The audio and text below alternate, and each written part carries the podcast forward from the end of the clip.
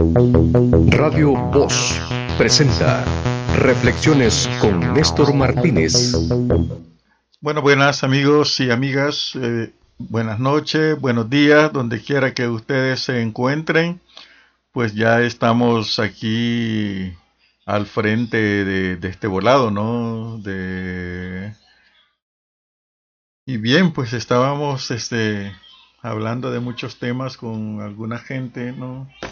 Y este parece que pues vamos a tener que meter eh, con el, en otros programas un apartado de que es pues de cultura no y pues para que digo porque a mucha gente le he propuesto la cuestión de cultura y no se hacen cargo no un querido amigo por ahí está que sí que no y andamos viendo cómo hacemos ese programa cultural qué tan necesario es, así como el programa musical, por ejemplo, ¿no? Eh, alguien que quiera hacer, no le puedo pagar, pero alguien que tenga el ánimo de darse a conocer al color con un segmento musical, con mucho gusto, eh, pues hago que pase por acá, ¿no?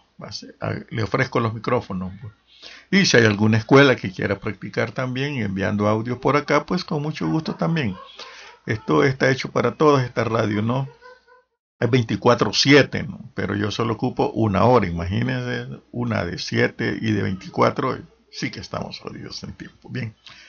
Pero la cuestión no es esa, ¿no? La cuestión es que tenemos tanto que platicar y hay muchos temas que se me atraviesan en la cabeza. Para empezar, bueno, ya empecé, ¿no?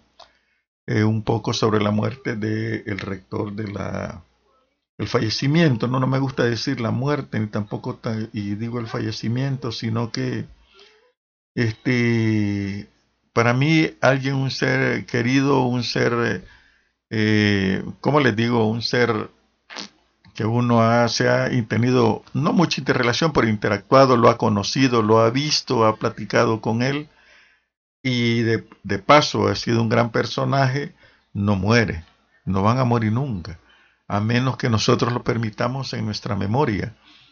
Eso te acordás de sí. Y la memoria, pienso, la Universidad de Salvador tiene que eh, prolongar la memoria, dar, mantenerlo vivo al licenciado Luis Argueta Antillón, ¿no? Porque él ha, dejado el mundo material, pero espiritualmente, consta cuando digo espiritualidad no hablo de religión, él está con nosotros, está en mis recuerdos cuando yo eh, eh, leí esto, del, licenciado Antillón, también era doctor, también, pero no en medicina, sino tenía un doctorado por ahí en economía. Este era un hombre muy modesto, fíjense. La imagen que yo tengo de él, me recuerdo cuando iba a la universidad, él salía, él no andaba en su despacho con aquellas poses de que yo soy el rector del máximo centro de estudios. No, andaba con una ropa que a mi modo de ver, como expliqué en mi Facebook, parecía que estaba que andaba con la camisa floja, los zapatos le quedaban grandes, el que, ah, pues pesar, pero era muy amable al conversar, un hombre de convicciones y de un intelecto, de esos intelectuales que han aprendido a que el conocimiento los tiene que llevar precisamente a sonreír, a entender a la gente, porque si no se pueden echar atrás, ¿no? Eh, así que este es un hombre que luchó en los periodos más duros que le tocaron a la universidad. Fíjense bien esa cuestión, los periodos de la intervención universitaria, de la guerra civil, de los escuadrones de la muerte rondando por todos lados. Es algo tremendo eh, esa época duramente humana, como dice Silvio Rodríguez, que le tocó vivir a él. Con todo y todo, él demostró mucha capacidad, mucha dirección.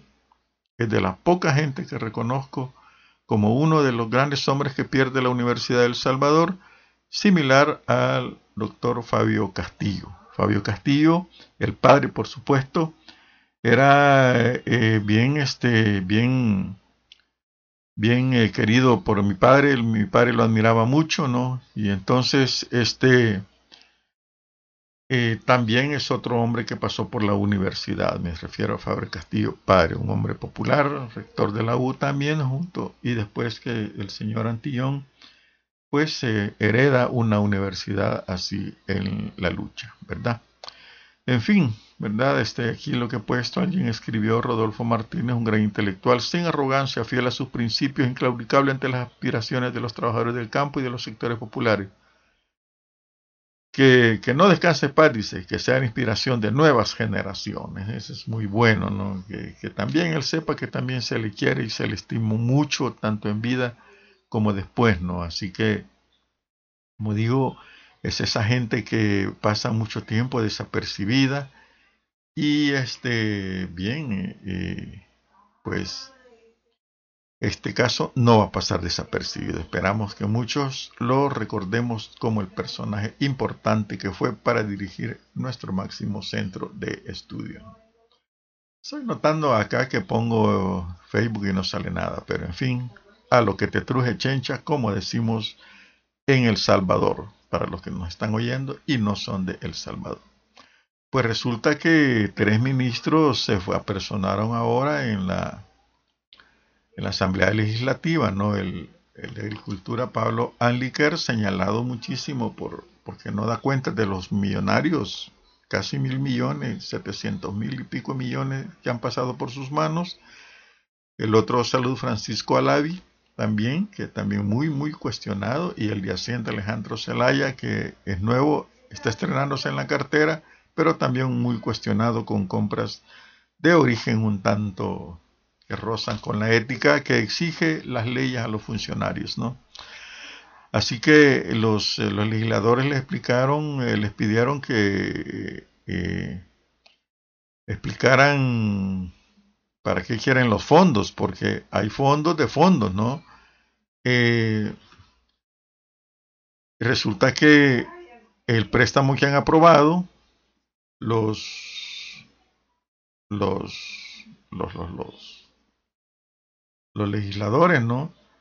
Los 250 millones tienen que ir distribuidos de la siguiente manera según lo que ellos han aprobado, ¿no? Financiamiento a gobiernos municipales 75 millones, parte de lo importante para los, eh, a los municipios, ¿no? A productores agrícolas 40 millones, que imagino que el ministro de Agricultura, Anliker, creo que en verdad, me olvido como esos nombres nunca se me quedan, Anliker, eh, fue a abogar porque estaba hablando de plantas de maíz. Y acordémonos que los cultivadores de plantas de maíz estaban denunciando a Bukele que les hizo una promesa y no les ha cumplido. Y él fue a hablar porque dijo que sí es necesario que si no se van a perder esas plantas y le urge ese dinero. Pongámoslo verdad eh, creo que de aquí lo va a sacar no para esos señores que le he publicado dos notas en edición 0.org Está el Fondo de Mitigación y Prevención de Desastres, 20 millones. El financiamiento de la contrapartida de proyectos de inversión familiares, 55 millones, que ha sido cuestionado porque este ya está incluido en el presupuesto general para no caer en deuda. Y esta contrapartida de proyectos de inversión del Fomilenio ya no tendría razón de ser, ¿no? Esos 55 millones. Para Hospital de El Salvador, ¿verdad? 30 millones y para los veteranos de combatientes 12 millones. ¿eh? Y reiterarle al Ministerio de Hacienda 18 millones que utilizó supuestamente en la emergencia, reconstrucción y recuperación económica. Hasta ahí estábamos, digamos, que bien, bien que mal, ¿no? Sin embargo, ¿verdad? Eh, resulta que el gobierno no le parece repartición de fondos, sino que quiere 210 millones para incorporarlos a la ley del presupuesto y 40 millones para, para el presupuesto extraordinario para financiar el Fondo de Emergencia y Recuperación de Recuperación y Reconstrucción Económica del país por efecto del COVID. Eso algo que de ahí se han sacado, a esa cuenta han ido centenares de millones de dólares y no se da, eh, no se da cuenta de eso, ¿no? Entonces, el cambio, por eso llegaron los tres ministros a tratar de explicar en qué consiste el cambio, pero parece, parece, conste, ¿verdad? Que no se ha visto nada todavía, ¿no? Eh, pues los, diputados tras la reunión, ¿verdad? Eh, incluso al ministro de Hacienda, a todos los tres ministros los interpelaron por los gastos por los que no dan cuenta, ¿no? Pero ellos dijeron que no venían preparados, que no era para eso la reunión y fueron sorprendidos, ¿no? De hecho, Anliker este señor gordito, eh, cuando salió, pues como que había salido de, eh, de un examen de grado, uff, lo pasé, ¿verdad? Bien sonriente y todo, que, porque él es el que más le ha huido a la su presencia en la Asamblea Legislativa y que ahora era necesario, ¿no? Entonces ahí están que los, los diputados eh, van a, a, ver si, si, le hacen caso o, ¿verdad? O por, por, lo menos le dan los 40 millones al Ministerio de Agricultura para ejecutar a los financiamientos a productores agrícolas de granos básicos, dice. Pero en realidad él explicaba que quiere pagar a los que están sembrando plantitas de café para ir a sembrar el nuevo café, ¿no? Eh, que son como 11 millones más o menos allí o algo así, eh, según las noticias que yo he escrito sobre eso.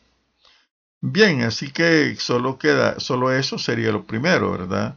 Y luego eh, los 210 millones restantes se quedan pendientes, ¿no? Para ver si dice que los diputados van a continuar el estudio, no, no le van a soltar así la plata. Hay una fuerte oposición, especialmente del, del lado izquierdo.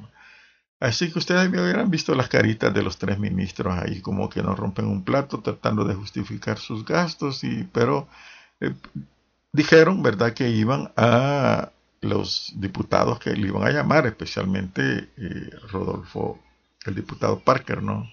¿Cómo se llama? No sé, Rodolfo Roberto Parker, no, ni me, interesa decirlo, pero Parker dijo que sí los iba que él quiso interpelarlos ahí mismo, que qué pasó con, los gastos, por qué no han dado cuenta, pero no era para eso la reunión y que en otra oportunidad sería. Creo que por no contestar ahí, Licker salió contento por eso, ¿no?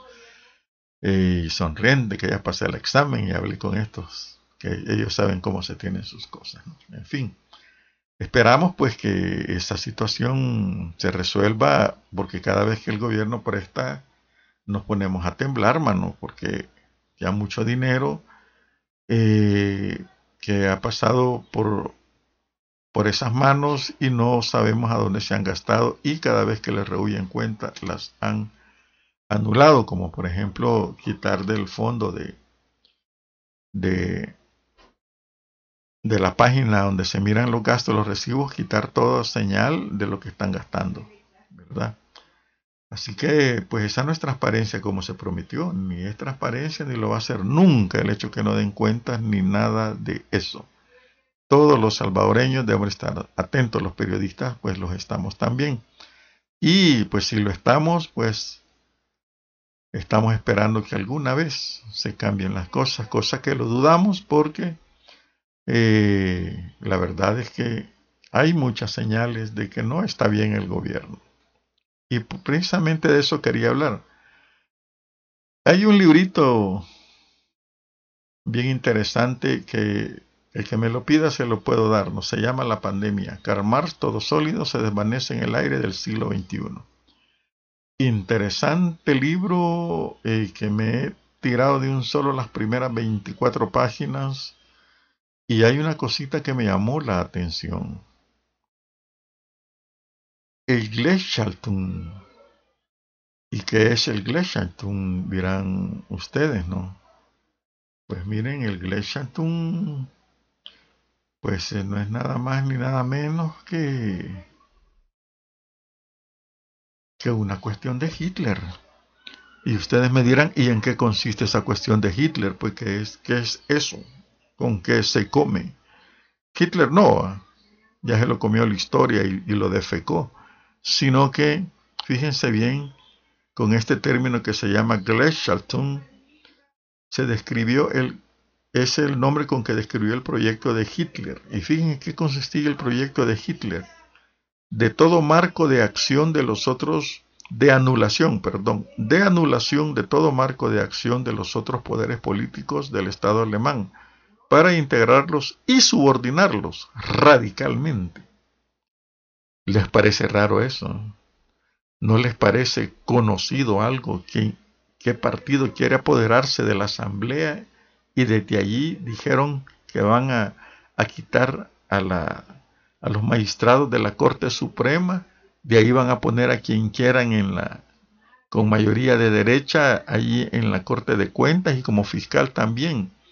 Fíjense bien, anulación de todo marco de acción de los otros poderes políticos para integrarlos y subordinarlos radicalmente.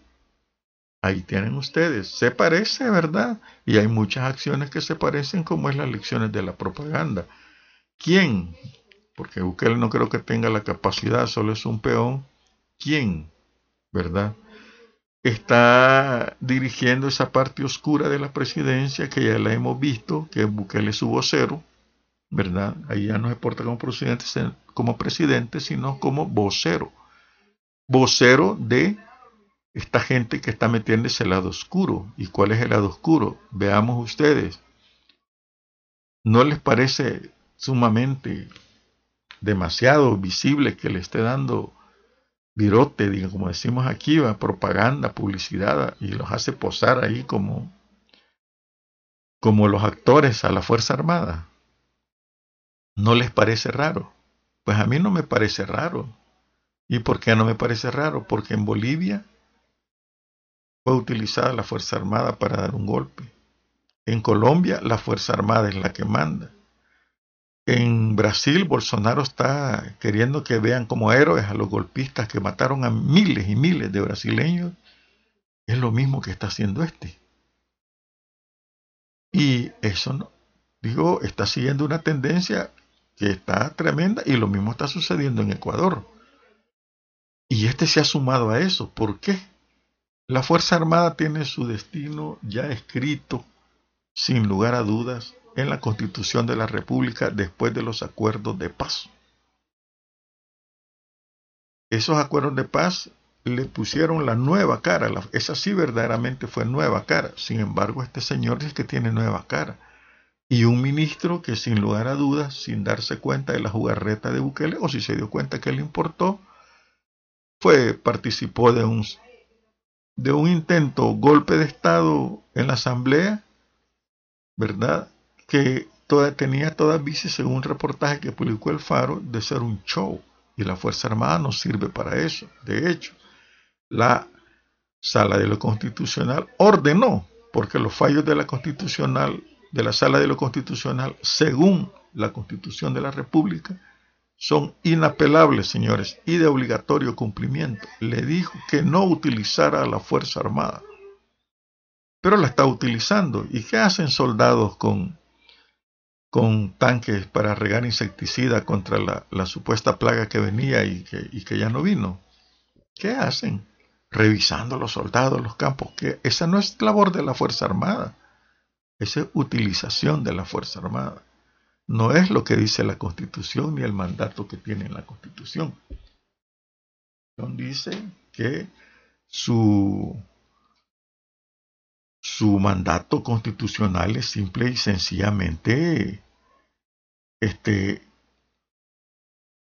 es eh, la defensa de la soberanía del Estado y la integridad del territorio. Es una institución permanente al servicio de la nación y aclarando que esa institución es obediente, profesional, apolítica y no deliberante. Ahí está escrito en la Constitución, no dice que la van a utilizar para, para andar regando insecticida o para andar entregando bolsas. Esa es cuestión civil. Y si ustedes ven, el día del médico, Bukele dijo que los médicos eran del 3%, porque según él cree que el 3% no lo apoya en las encuestas. Entonces dijo que los médicos eran el 3% y resaltó la labor de la Fuerza Armada, llamándolos héroes de qué. Lo que yo cuestiono siempre, ya lo dije antes, un soldado obediente con un fusil no es ningún héroe porque siempre va a esperar órdenes. Un médico es un verdadero héroe porque él no espera órdenes, es su humanismo lo que lo obliga a estar allí y muchos han muerto por eso. Su humanismo lo que le impulsa a hacer las cosas. Entonces nosotros vemos que ahí hay una manipulación de la Fuerza Armada. Anulación de todo marco de acción de los otros poderes políticos. Fíjense bien, para integrarlos y subordinarlos radicalmente a su proyecto. ¿Cuál es ese proyecto? Pues, según ustedes, queridos amigos, no estamos vigilantes de esto. Ya lo vamos a averiguar. ¿verdad? El proyecto de apoderarse del Estado y someterlo. La dignidad del Salvador ha sido pisoteada. No la recuperamos.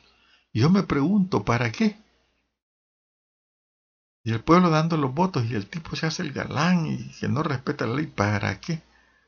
¿A dónde nos lleva? ¿Cuál es la intención de eso? Prácticamente aquí no es una intención local ni nacional, es una intención de Estados Unidos de controlar Latinoamérica Acordémonos que Bukele le fue a rendir pleitesía y habló peste de Cuba, de Rusia, de China especialmente, ¿no? Sabiendo que habían relaciones diplomáticas con ellos.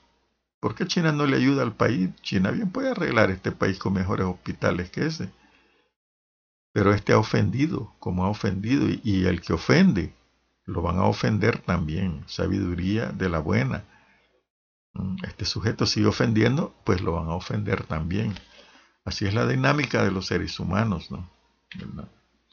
Y por otro lado, este librito interesante que les he mencionado,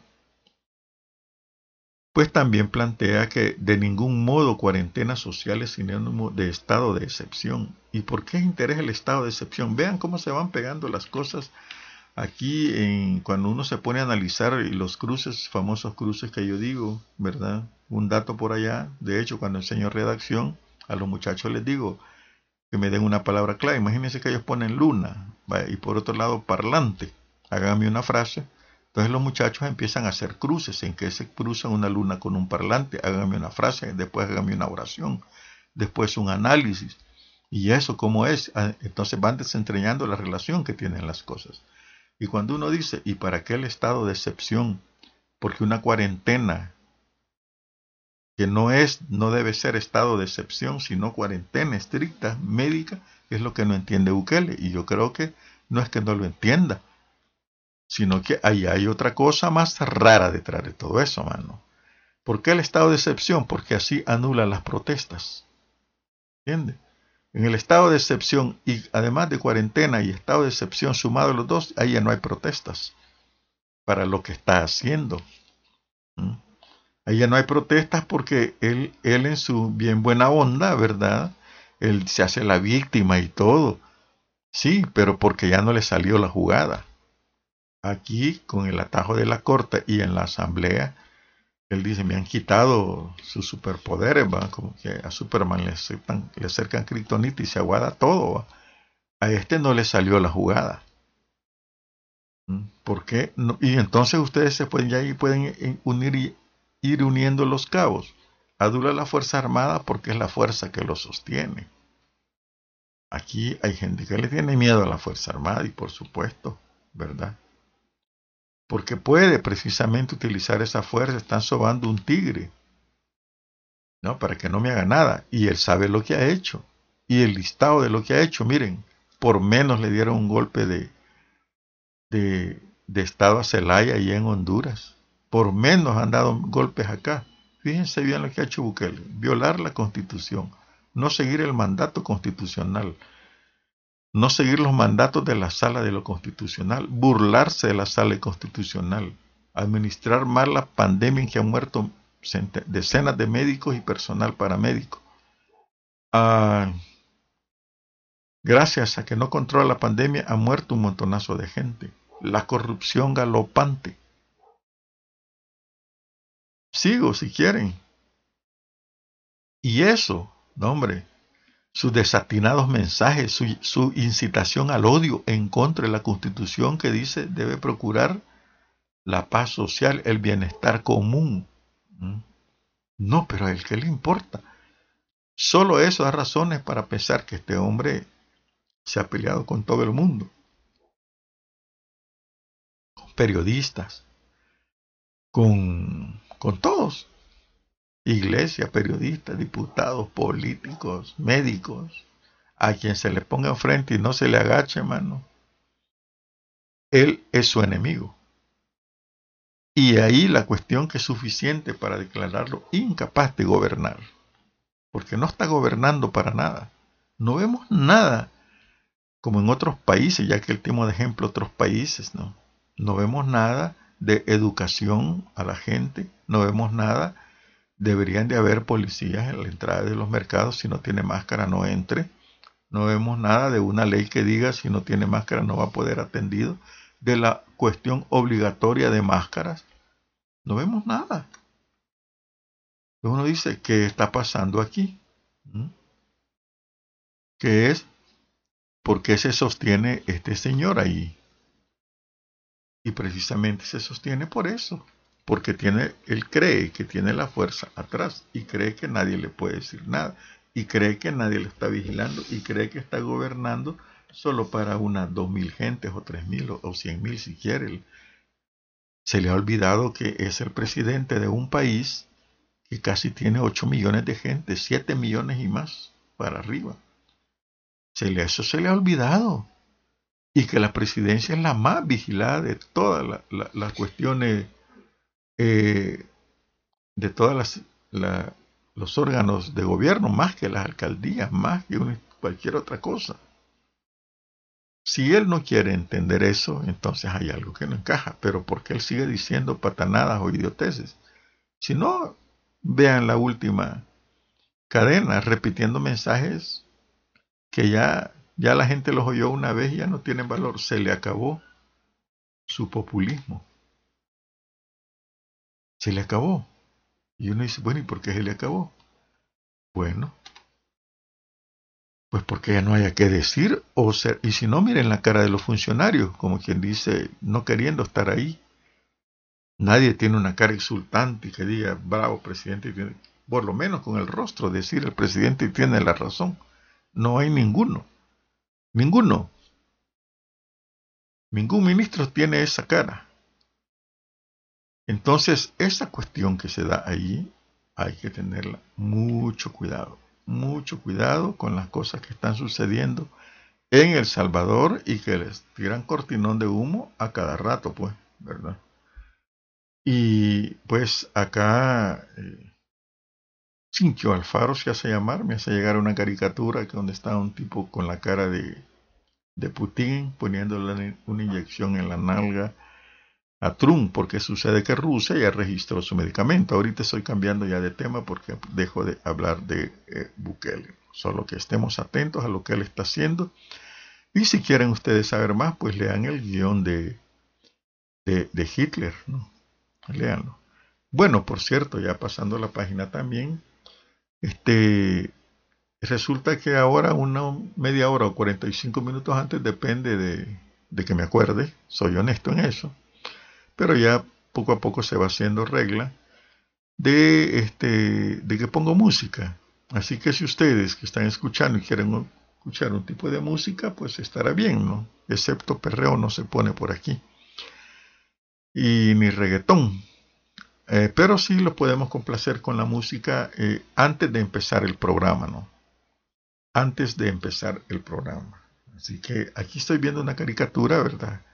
Hecha por Alecus y dice cosas de dictadores. Un dictador dice magnífico, el otro dice sublime, el tercero que caricatura de los tres dictadores, excelso. Y que están viendo un periódico que dice en la portada si fuera dictador los hubiera fusilado a todos y la foto de Bukele. Excelente caricatura, ¿no? Ah, bien, busquemos otro temita, porque eh, también quería ver que en la asamblea también están, ha habido mucho movimiento este día, pero los diputados estaban ahí con que querían saber más de la cuenta. ¿eh? Entonces, ah, y todos, miren, este artículo habla de la danza de millones que se hablaron ahí. ¿Dónde fue un millón para acá, otro millón para acá? Si quieren que les demos tantos millones para que me urgen los 40 millones.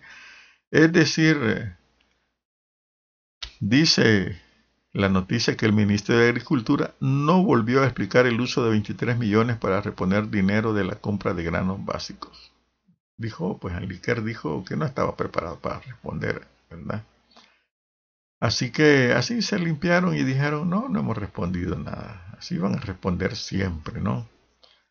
Y aquí pues tenemos que, ahí tengo una nota, miren, eh, aquí Tribunal de Ética abre proceso sancionatorio contra Guillermo Gallegos por contratación del conviviente de su hermana. La hermana tiene un marido y él pues, lo contrata. ¿Y qué pues?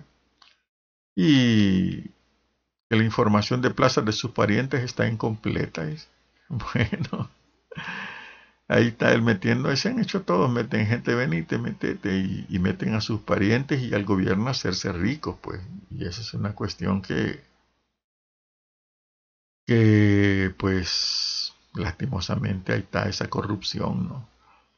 Pero hay otra importante, aquí es donde que yo quisiera ponerlas, es, la iba a pasar a edición cero, pero no me quedó tiempo Magistrado Escalante será juzgado por el delito de violación en menor e incapaz. La Fiscalía General de la República ha sido notificada por la Corte Suprema de Justicia que el magistrado Eduardo Escalante debe ser juzgado por violación en menor e incapaz. La defensa del magistrado Jaime Escalante había interpuesto un recurso contra la resolución de la Sala de lo Penal al ordenar el juicio en su contra por agresión sexual en menor e incapaz y anuló la resolución de la Cámara Primera de lo Penal, en la que consideraron el hecho como una falta al decoro público. Sin embargo, esta no fue admitida en la Corte Suprema de Justicia y declaró que se realice el juicio. Los magistrados argumentaron en aquel entonces que los tocamientos genitales de la menor de edad que la Fiscalía atribuyó a Escalante no tienen la gravedad para considerarlos agresión sexual, porque según la acusación fueron instantáneos sobre la ropa de la víctima durante un descuido de la menor en horas de la tarde y en un lugar público. Pero con la resolución, el fiscal Raúl Melara dijo que Escalante tendrá que ser juzgado por el delito de abuso sexual de menores. Bueno, y ahí tienen al magistrado Escalante que va a ser juzgado, ¿verdad? Está separado de su cargo, creo yo. Y, y ahí tienen que nadie se le va a escapar a la justicia, ¿verdad? Y eso es bueno, eso es bueno porque hemos visto aquí de cosas derecho y revés y, muchos han salido impunes, ¿verdad? Este día tembló, ¿verdad? A las 3 de la tarde, casi 4 grados frente a la costa de la libertad, donde está la falla que nos hace mover el mambo aquí y el sismo 3.9 en la playa Zunganera también frente a la costa de la Libertad. Así que ha habido dos temblores, señores. No lo sentí, por cierto, y usted que estaba dormido o queriendo dormirme, ¿no? Y, y miren qué interesante esta nota también. El relator de la ONU lamenta ataques del presidente Bukele a la sala de lo constitucional.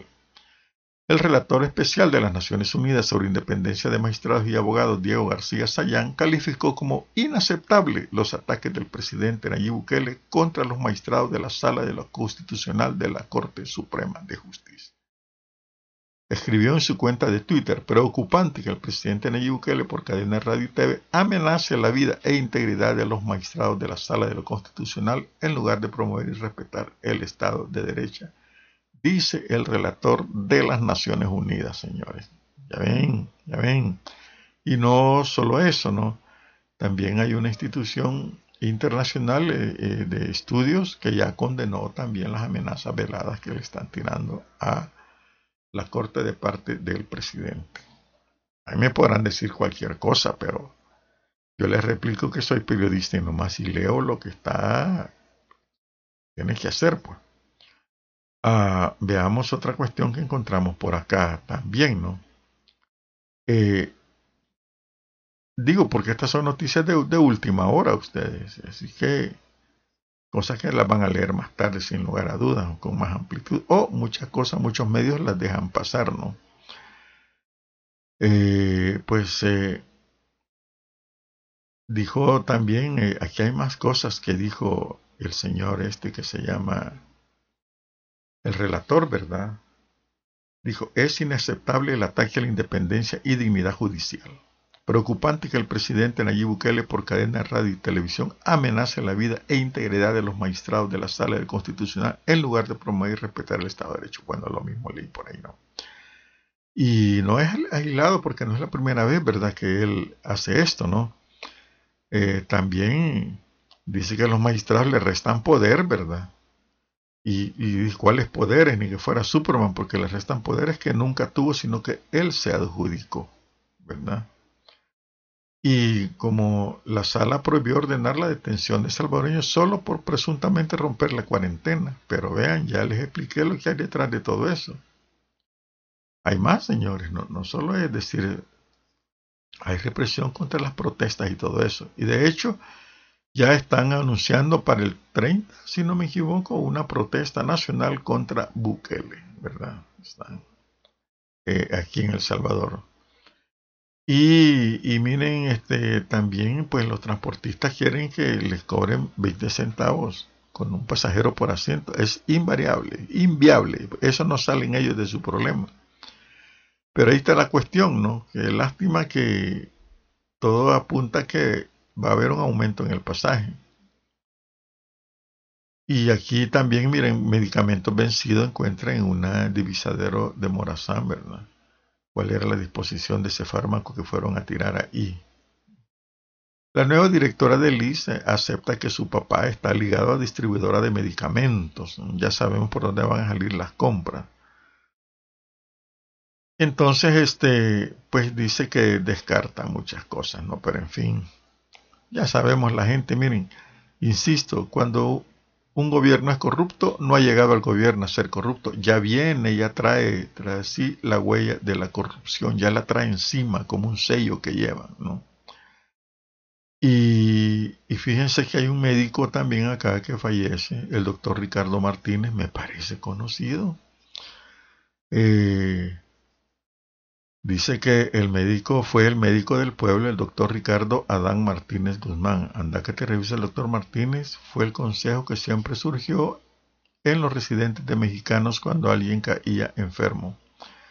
Así que el colegio médico avisó que eh, el, doctor eh, Ricardo Adán Martínez falleció, ¿verdad? Otro médico más, ¿no? Estaba en el área de COVID del Hospital San Rafael, ¿verdad? Él fue profesor en el área de medicina interna del Hospital Rosales, en la universidad también, ¿verdad? Y una gran persona se comenta por acá. Pues bien, esta es la gente que nos está dejando, ¿no? Eh, y siempre esta clínica de él pues siempre llena con gente de todos lados, pues de todos los municipios alrededor del municipio de mexicanos. Pues eso es lo que estamos diciendo nosotros, que se está muriendo gente, ¿no? Y el alcalde del Triunfo pues falleció de COVID también, José Arturo Romero, y es despedido con fotografías, flores, pancartas, porque se ve que el señor era pues bien querido también, ¿no? gente que está haciendo el bien, muy bien las cosas, pues lastimosamente se está muriendo, ¿no? Y pues así las cosas en este país. Bueno, pues quería comentarles también que este día estaba con mi hermana Celia hablando de religión precisamente. Algunas manifestaciones religiosas eh, que producen el ansiado milagro, la fe. Estaba contando un pasaje muy bonito de un habitante de esta colonia que se curó con todo y lo que él y que otros tres señores de edad que tenía con que estaba hospitalizado, esos tres señores le rezaban juntos allí con él el rosario de la Virgen María y él vino iluminado, curado, fuerte y todo. Pues esos son los milagros que, que es la fe, se pregunta mucha gente. La fe religiosa en este caso, porque hay fe de varios tipos es algo eh, que produce unos resultados cuando se hace con el alma y con el corazón. Estoy refiriendo a la fe religiosa porque hay otro tipo de fe. Yo no soy religioso, pero tengo mi fe también. Pues resulta que en esta plática de la fe, en todo contando anécdotas religiosas, pues caímos eh, platicando de las tradiciones y costumbres, ¿verdad? Y miren qué interesante el tema para hacerle un buen desarrollo, incluso más amplio. Me gustaría conversarlo con, con gente dedicada a la cultura, intelectuales, como Álvaro Darío Lara, por ejemplo. Algún día espero conversar con él sobre este temas y otros temas, ¿no? Él es un hombre que se maneja muchos temas de la cultura del país. ¿Qué es la tradición y qué es la costumbre? Pues sin ser tan, leído ni nada de eso en estos temas. No soy, sí soy tan leído, por eso atrevo a dar mi opinión. Una tradición es algo que hace la gente no por costumbre, aunque se parece, ¿verdad? Es algo que viene desde muy atrás y que es identificación de pueblos. Eh, que se han establecido de esta manera, ¿no? muchas tradiciones, como por ejemplo se estableció el Día de la Cruz. La tradición de celebrar en familia algunas festividades. Estamos hablando de la Navidad, es tradición, porque tiene que ser la tradición de que ese día todo el mundo tiene dos significados. Para los religiosos, la cena con Cristo, venida a su nacimiento, causa de alegría. reunión con la familia, conversar, ¿verdad? Comer. Para otros la tradición es que se cumple un año más, para los antiguos, ¿no? Eh, no solo eso, ¿no? Sino que pues un ciclo más de vida para la gente y bla, bla, las tradiciones. Tradición que dice violinista en el tejado Topolá, la tradición. ¿eh? Oh, la tradición. Esas son tradiciones que hace que la gente une un pueblo, porque se las hace todo un pueblo. Todo un pueblo tiene sus tradiciones, tradiciones. La mayoría son religiosas, ¿verdad? Pero viene luego la costumbre. ¿Y en qué se diferencian, dirán ustedes? Pues aparte de las diferencias semánticas, ¿verdad? O del diccionario, pues que pueden ser casi lo mismo, pero la costumbre es, en este caso, en términos de la gente, es como el amaestrar a la gente. Se acostumbra, fíjense bien lo que voy a decir. En Navidad comprar estreno, porque así dicho, esa no es tradición, esa es costumbre. Que vaya a gastar su dinerito.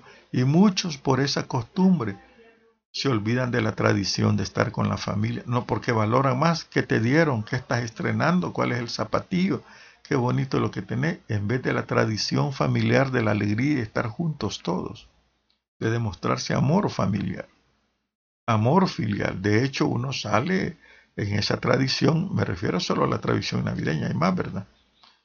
Salen ustedes y van a visitar a los vecinos, le dan la mano su novia, su amigo, su esposa, se abrazan todos los hijos, tradición.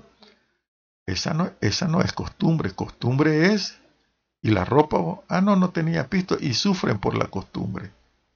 Porque ya los acostumbraron a consumir. Ya no es una fiesta de tradición, sino que es de consumismo. Ya los acostumbraron que ese día tienen que ponerse ropa limpia porque no se la ponen todo el año y no se compran una muda cada mes, por decir algo. Ah, no, tiene que ser en Navidad, que es de buena suerte. No, no, no, es costumbre. Es costumbre la que le han metido a la gente, que se acostumbre a gastar su dinerito.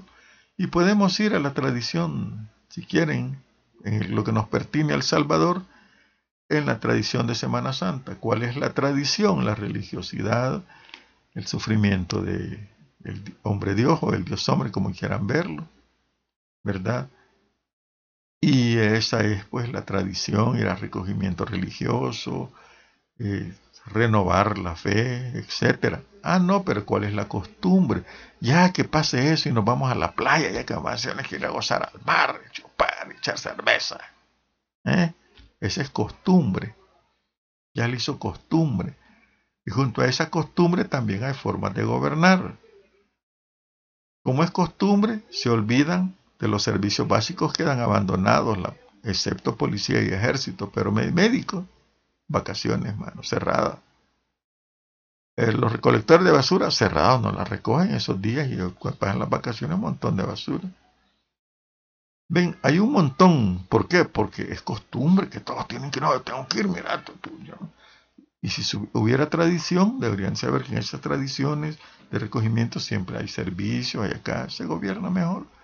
Pero revuelven tradiciones con costumbres y la gente se acostumbra a ganar y se olvidan las tradiciones. Otra cosa que es importante en las religiones, el ritual. Ah, no, no, no, no, le ya Dios te perdonó y dale ya. Dicen muchos que son evangélicos, algunos no, pero la mayoría no, ya levante la mano y ya lo perdonó, ya estuvo. Y el rito, el rito de contrición, el rito de pedir perdón, el rito de arrepentirse. Ah, no, no, no, no, no importa, ¿qué te pasa? Aquí no hay burocracia. Parece una religión bien capitalista, ¿no? De inmediato, en efectivo y sin esfuerzo. No estás perdonado, hermano. A ver, deme el diezmo. Yo lo perdoné. No, porque está también el ritual, ¿no?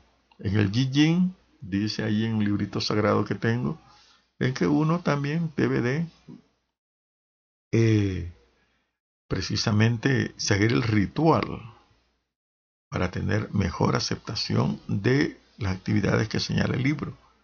Ven, el ritual es importante, y no estoy hablando de religión en muchos casos, pero en ese caso también se pierde la banalidad como ya que tiene, ha hecho nido en estas sociedades en que necesitamos de nuestras tradiciones. de nuestros rituales. La gente necesita todo eso, volver a esos tiempos en que toda la gente era alegría, cuando era la tradición de la siembra del, país, del maíz, cuando se le correctaba la primera cosecha, muchos hacendados repartían por tradición el maíz, eh, la primera cosecha, invitaban a la gente a los atoles, maíz, atoles, eh, mazorcas asadas, zancochadas, diversos riguas, diversos platillos, tamales. Esa era la tradición de ellos. No, pero la cultura no hay. Hoy tienen que comprar, mano. Hay que volver el abono y todo. Se perdió todo eso, ¿no? Tradiciones, costumbres, rituales, señores. Todo eso hay que recuperarlo porque todo eso ha sido demolido. Verdaderamente demolido. Bien, pues les quería comentar que me encontré este libro. Ya dije, algún oyente lo quiere, se lo paso, que me lo solicite nomás en mi Facebook. La pandemia se llama, de Camilo Balquicachi. Se llama La pandemia, Karl Marx, todo sólido se desvanece en el aire del siglo XXI.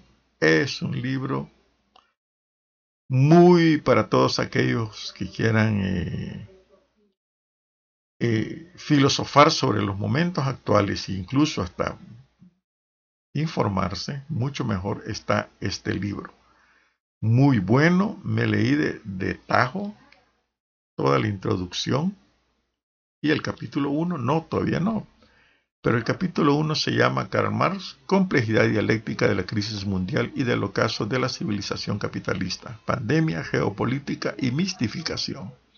Capítulo 2, Karl Marx y el siglo XXI, el comunismo y la recuperación de la humanidad y la madre naturaleza para sí mismas. Ese me interesa porque soy ambientalista. Y capítulo 3, Karl Marx, la cuestión del poder y la revolución en el siglo XXI. Léanlo, se los recomiendo, se los recomiendo. Les voy a leer un parrafito. En efecto, no es la naturaleza la que se encuentra en guerra con la humanidad, más bien el capitalismo el que se encuentra en guerra con la naturaleza. Un proceso en sí mismo positivo en la historia espontánea de la evolución natural, la constante mutación de los virus, que no son como los microbios, un organismo microscópico animal o vegetal, sino trozos de códigos genéticos en proceso de constante transformación para devenir posiblemente en un ser vivo. Ha sido absorbido y exacerbado por el capitalismo del siglo XXI hasta convertirlo en detonante de una crisis epidemiológica que amenaza a la totalidad de la sociedad planetaria.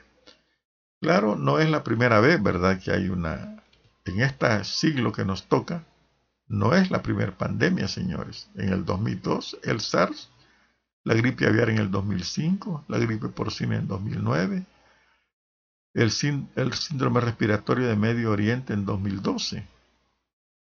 Constituyeron, dice el libro, los implacables anuncios previos a la epidemia mundializada por el COVID-19 de que había surgido una nueva dimensión esencial de la crisis epocal del capitalismo. Es un enfoque muy nuevo, novedoso sobre la pandemia y que le va a abrir muchos ojos a ustedes. Mucho, mucho, mucho pensamiento hay acá.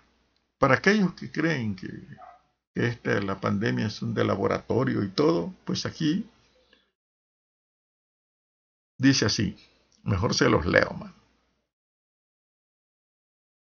Ya es claro que la actual crisis epidemiológica por coronavirus no provino de un arma viral en un principio, el impacto de esta crisis sobre China e Irán suscitó la sospecha de una bioarma empleada por el capitalismo del Pentágono. Ahora que es constatable que Estados Unidos ha sobrepasado el millón y medio de contagios y que podría superar los 200.000 fallecimientos, es evidente que la potencia hegemónica en la producción del bioarmas no tiene vacunas ante la crisis del COVID-19. El coronavirus no lo produjo el Pentágono. Asimismo, la insistente presión de Trump por atacar a China, atribuyéndole ser el responsable de la producción del coronavirus en un laboratorio en Wuhan, cuando Pekín tampoco tiene vacuna, muestra el profundo interés que tiene la Casa Blanca por eludir su gravísima responsabilidad en la amplificación de los impactos de la actual crisis epidemiológica en Estados Unidos como el Pentágono sabe que las bioarmas jamás se fabrican sin la cura correspondiente, pudo declarar que el coronavirus tuvo un origen natural. Ven, Tan fácil es desarmar todas esas teorías de la conspiración que fue en China, que no, entonces es mentira. Alguien está publicando en Facebook mensajes de ese tipo. Eh, y este libro pues desmitifica todo dándole un matiz de verdadero análisis y esto es que solo la introducción, señores. Ya van a leer el resto y ya voy a llegar allí y espero comentar solo otro día. Así que está muy bueno, se los recomiendo. El que esté escuchando y quiera el libro, que me escriba en Facebook y yo con gusto o al Bluetooth y se lo envío. Claro, por correo electrónico si quieren, pero no en físico. Y ahí pues un libro que tiene una historia bien bonita, digo, de parte mía. Eh, resulta que me lo trajo un amigo, un querido amigo, que me lo trajo de, de un obsequio que me trajo de España. Me dijo, te traje este libro, te va a interesar muchísimo, ¿verdad? Carlos Ernesto García me trajo este libro, La Pagoda Blanca, 100 poemas de la dinastía Tang. Selección, introducción, traducción y notas de Guillermo Dañino. Edición bilingüe. Pues eh, La Pagoda Blanca, 100 poemas de la dinastía Tang, es un libro que desde que lo vi quedé encantadísimo, señores. Es un libro tan hermoso, ¿por qué? Y ahí me, ah, que los chinos, usted lee, no, porque explica qué es la dinastía Tang, la dinastía de oro, eh, y qué sucedió allí, ¿no? Porque los funcionarios eh, chinos tenían que ser poetas, tenían que pasar el examen de literatura y todo, ¿no? ¿Verdad? Eh, la capital de Chang'an, antes capital de las dinastías Shou, Qing y Han, se llama Ouqian de la provincia de Shaanxi en aquella época, hace miles, cientos de años, miles ya, dos mil, tres mil años, tenía un millón de habitantes, la mayor metrópoli del mundo, que creen que los chinos son atrasados, no hombre. Y miren, allí, allí había monjes de Corea y Japón, jefes y guerreros turcos, gitanos y huiris, emisarios, artistas del Asia Central, comerciantes de la India, Siria, Persia, Arabia, maometanos, budistas, maniqueos, nestorianos. Nestorianos dije yo, yo me llamo Néstor. Pero vean que los nestorianos decían que una cosa era la divinidad de, de Jesús y otra cosa era el, Jesús como ser humano normal y corriente. Y que la Virgen María desde ese punto de vista no fue virgen, sino que parió como ser humano, pero divinidad eso, pues bien tuvo sus cosas, ¿no? Y llegaron hasta China con esa prédica, es interesante, por ahí lo leí, ¿no? porque después me llamó los nestorianos. Así que eh, me, me, encantó muchísimo la pagoda blanca y ustedes dirán, porque ahí está la técnica también de, la, de cómo se traduce y que debe el contenido de la poesía china. Es de estudiarlo para aprender a hacer mejor la poesía.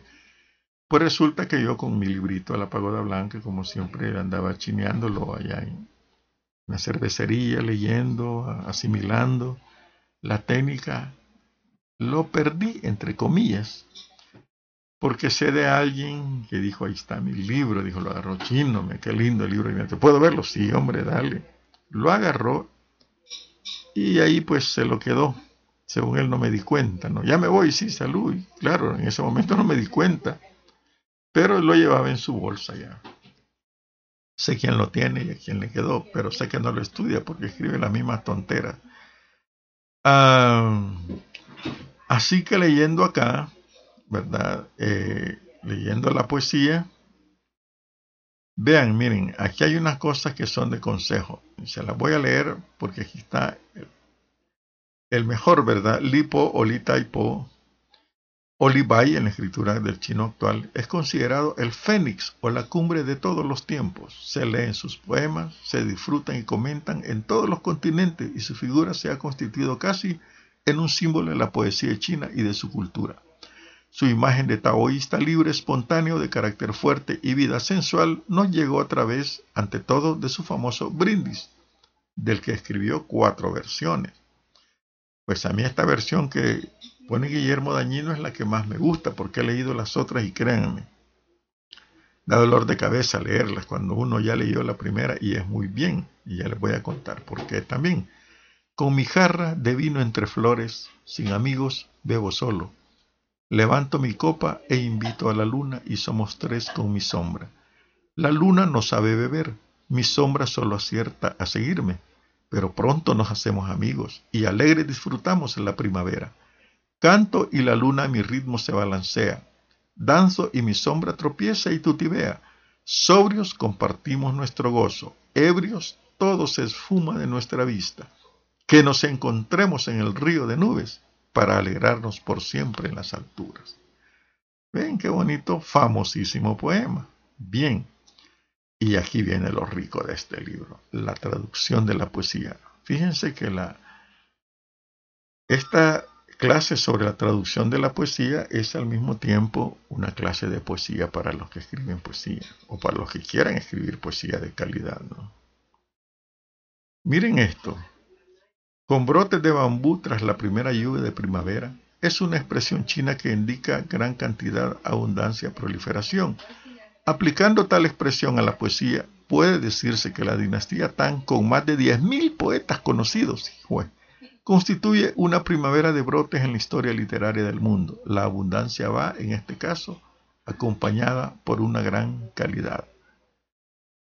Su poesía, dice, es pintura, su pintura es poesía, se dijo de la obra de Wang Wei. Y este comentario podría aplicarse a todos los poemas de la época. Imagínense, lo repito, su poesía es pintura y su pintura es poesía. Serenidad y sencillez, humanización de la naturaleza, sugerencia y unidad temática, extrema sobriedad y elegancia formal, ambigüedad sugerente y un contexto muy particular de cultura refinada, a veces trágica, nos vinculan con un mundo superior. Hermosa descripción de la poesía. La palabra justa, la belleza formal, la emoción profunda, la concisa brevedad, la sugerencia, la soltura de la frase y su fuerza expresiva son valores que se propone conservar esta pagoda blanca. Y mire, renunciar al significante, efecto de sentido de la escritura. Y esto voy a leer para despedirme. Por sus trazos, componentes y estilo caligráfico, los caracteres chinos nos sugieren sentidos intraductibles. El carácter Ming, por ejemplo, que significa brillante, está compuesto por dos elementos, el sol y la luna. La luna más poderosa, permanente y útil de la naturaleza. La luz, perdón, más poderosa, permanente y útil de la naturaleza. Estas connotaciones visuales no pueden ser traducidas. Efectos estéticos y significativos de la prosodia. La rima, la métrica y el ritmo, la distribución calculada de los tonos, las aliteraciones y otras eufonías pertenecen a la naturaleza de la lengua. Para apreciarlos no hay otro camino que leer el original. Fíjense todo lo que hay. Conservar el significado, y aquí hay algo hermoso, el sentido general del poema, ha de pasar íntegro la traducción. Todo texto, y aquí viene algo interesante, está construido gracias a una coherencia interna, organizada por un eje semántico o núcleo textual que, desde la perspectiva del sentido, es lo más importante. Este valor del significado puede y debe ser traducido.